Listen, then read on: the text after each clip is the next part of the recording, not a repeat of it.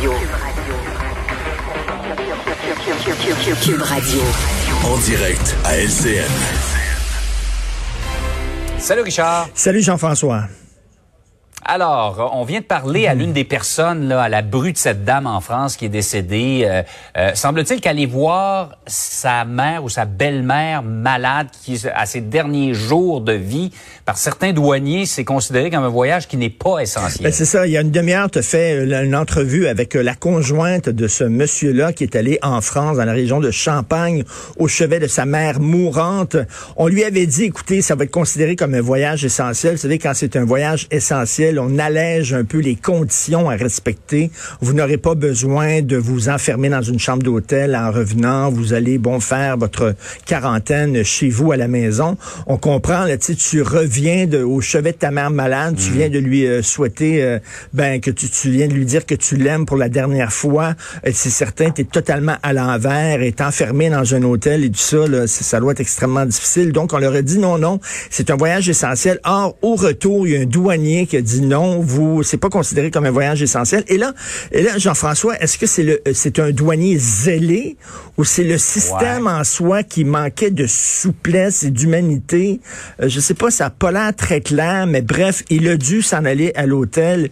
Et on dit, là, et moi, la question que je me pose, Jean-François, c'est, mettons s'il avait été au funérailles de sa mère. Est-ce que là, on aurait dit, ah, ah, ça, c'est un voyage essentiel. Selon moi, c'est beaucoup plus important d'être présent quand la personne euh, est mourante plutôt qu'y aller une fois qu'elle est plus là. là sais.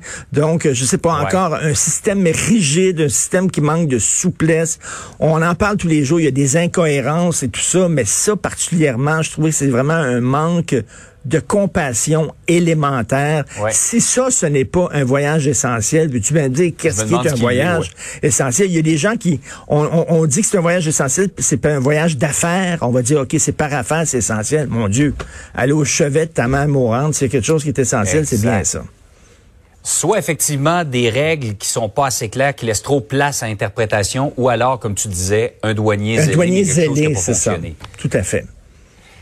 Par ailleurs, dans toute cette affaire de l'appropriation culturelle, est-ce qu'il faut être noir pour traduire un auteur noir? Ben oui, alors Amanda Gorman, alors cette jeune poétesse de 22 ans, spectaculaire, brillante, talentueuse comme tout, qui s'est fait connaître, qui est devenue une célébrité mondiale en quelques secondes lorsqu'elle était à l'investiture de Joe Biden. Bon, alors euh, euh, aux Pays-Bas, on avait choisi une traductrice, une grande traductrice qui a gagné des prix littéraires importants euh, pour traduire les œuvres de, de Madame Gorman.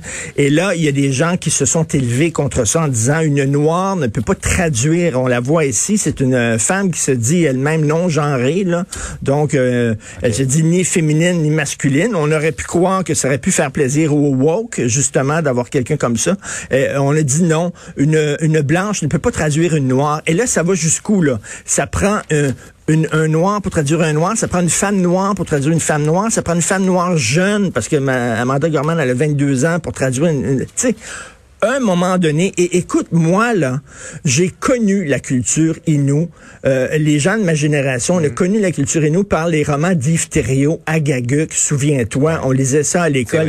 Il y avait, il y avait des passages... incontournables. Il y avait des passages olé olé, là, m'a dit, là, ça faisait fondre les glous, là, m'a dit, là, dans, dans Agaguk, là. Et lui, il a ouvert, il a ouvert la porte, Yves Thériault, et aujourd'hui, ben, ça permet à des gens comme notre confrère Michel Jean, avec euh, Cocoon, qui est un livre maintenant qui est reconnu partout, et qui, a, des prix, un best-seller, puis d'ailleurs, on le salue. Euh, oui, oui, qui, qui était nous lui-même, donc qui parle de sa propre culture. Mais je suis sûr que Michel Jean, je ne veux pas lui mettre des mots dans la bouche, mais je suis convaincu que lui reconnaît quand même que Yves Thériault, qui était pas euh, autochtone, a quand même fait beaucoup pour faire connaître cette culture-là. Je suis un fan de Jules Verne. J'ai un livre que je viens de lire il y a quelques semaines, Les tribulations d'un Chinois en Chine. Je vous dis, Jules Verne, Jules Verne, il est pas chinois. Il est jamais allé en Chine.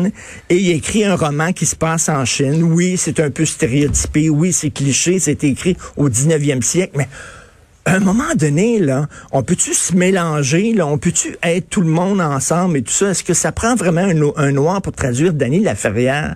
Ça n'a aucun bon sens. C'est d'autant plus ridicule que l'équipe d'Amanda Gorman avait justement salué le choix de cette femme-là pour traduire En son plus. livre. En plus, là, il avait dit oui, c'était correct, non, mais c'est une gang de militants crinqués, radicaux qui ont dit on veut rien savoir.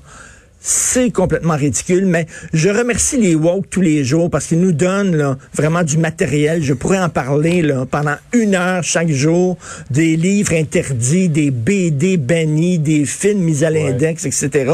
On se croirait dans les années 40 quand les curés nous disaient en chair, ne lisez pas ce livre. Alors, c'est la même chose. On est peut-être rendu d'un extrême, on est passé d'un extrême à un autre. Tout à fait. Alors, merci beaucoup. Hey. Bonne journée. Fait, ouais, ça va te donner de la matière pour les mois et les années à venir, ce genre de oui, c'est sûr. Salut, bonne journée.